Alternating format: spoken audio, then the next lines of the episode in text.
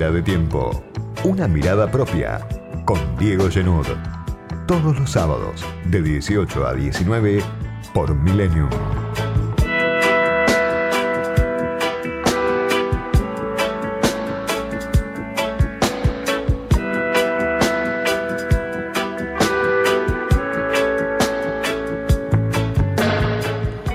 Llevamos tanto tiempo de espera que es lógico que la ansiedad nos empiece a gobernar. Decíamos la semana pasada en este programa que estamos llegando al final de un proceso muy largo, tanto en lo que tiene que ver con la reestructuración de la deuda como en lo que tiene que ver con la pandemia, con la cuarentena, con la salida del aislamiento extremo que obviamente en gran parte del país ya es una realidad, pero que encuentra dificultades grandes, sobre todo en la ciudad de Buenos Aires y también en el conurbano bonaerense.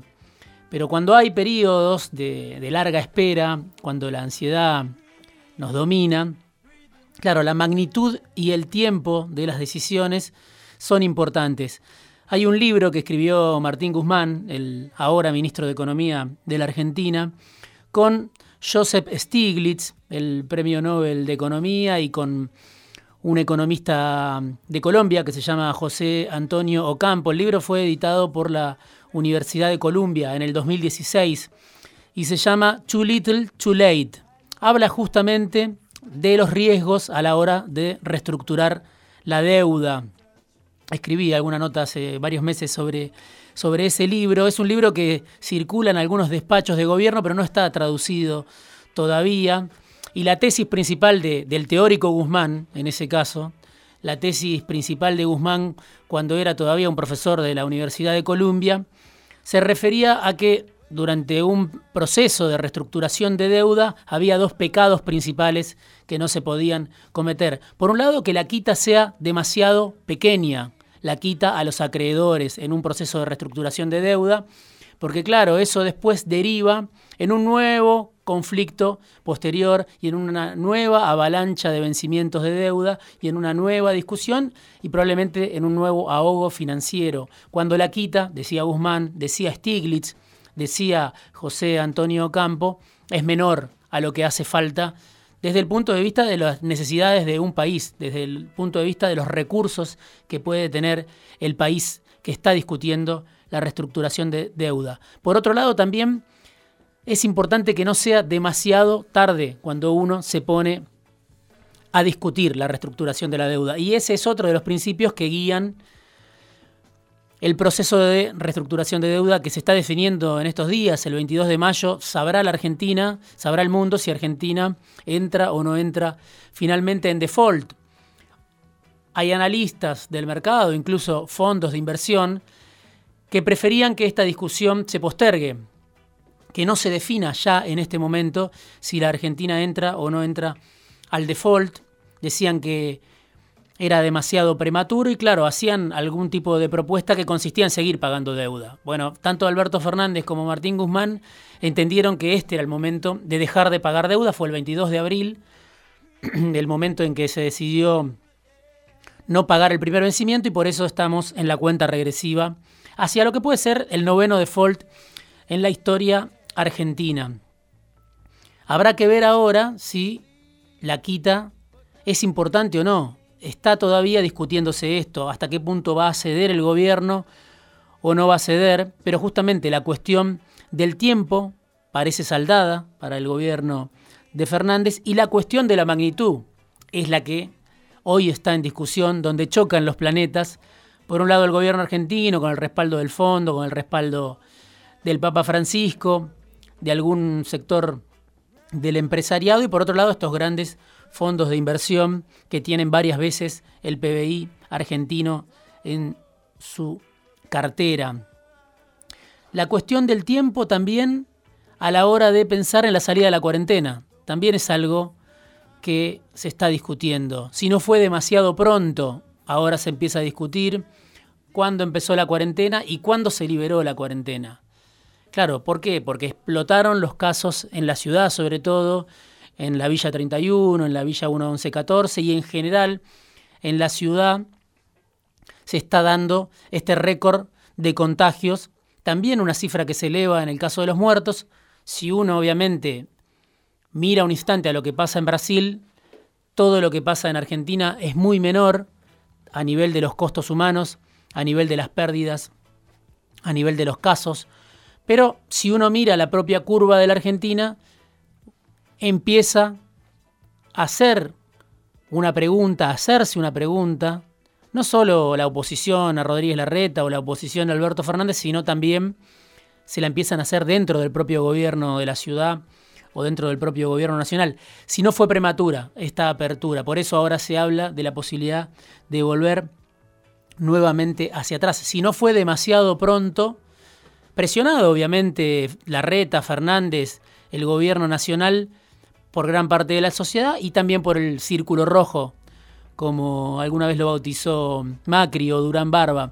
Las empresas que reclamaron una salida más importante, una salida más rápida para retomar la actividad ante, obviamente, lo que tiene que ver con la parálisis y lo que tiene que ver con los márgenes de rentabilidad que se estaban acotando absolutamente ante un derrumbe de la producción. Se va a discutir si no fue demasiado pronto. Y mientras eso pasa, la economía argentina sigue crujiendo. No alcanza el operativo estatal para atender a todos los heridos. Hay una formidable transferencia de ingresos por parte del gobierno nacional a las empresas. Lo comentábamos, dos millones de trabajadores están recibiendo hoy directamente su sueldo de manos del Estado Nacional.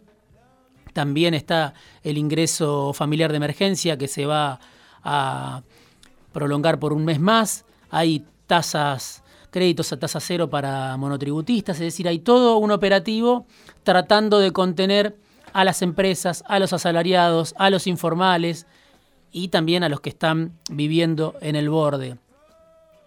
Pero cruje la economía porque lo que el Estado está poniendo no alcanza, no llega en la forma que lo están demandando los sectores más vulnerables.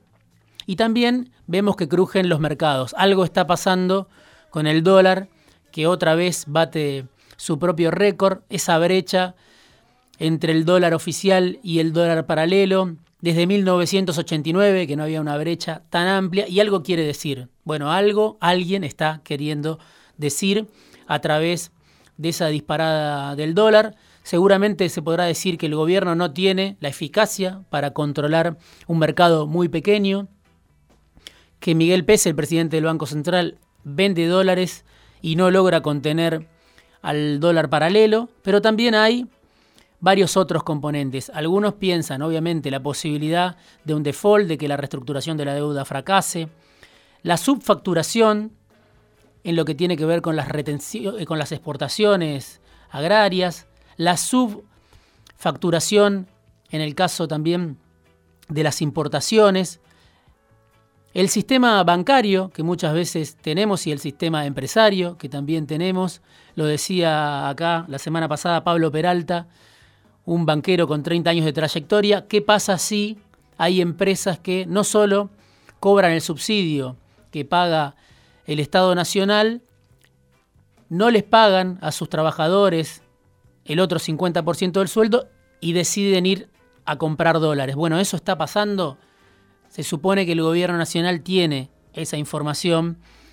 Es otro de los elementos que explican, según algunos en el gobierno, la disparada del dólar. Y también la devaluación en Brasil, que lleva bastante tiempo y que presiona sobre un dólar oficial que hoy está anclado desde hace tiempo, el dólar oficial, más allá del dólar solidario, vemos que la brecha es altísima. Algo está queriendo decir. Quizá alguien está disgustado por esta reestructuración de deuda y por la decisión del gobierno argentino, que todavía no sabemos cuál será.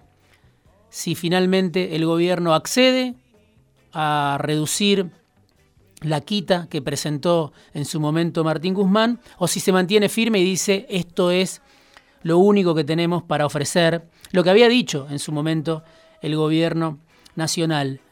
Se discute eso en estos momentos, a la salida de un largo proceso, si la Argentina no salió demasiado pronto en lo que tiene que ver con la cuarentena y si la, Argentina no se queda a mitad de camino, si la Argentina no termina siendo una quita demasiado leve, después de haber propuesto una quita agresiva.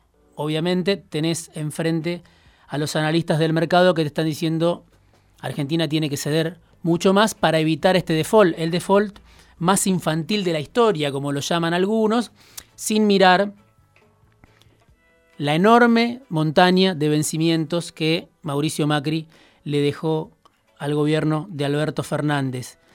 Es eso lo que vamos a saber de acá a 10 días. Si no fue demasiado poco para la deuda y demasiado pronto para la peste.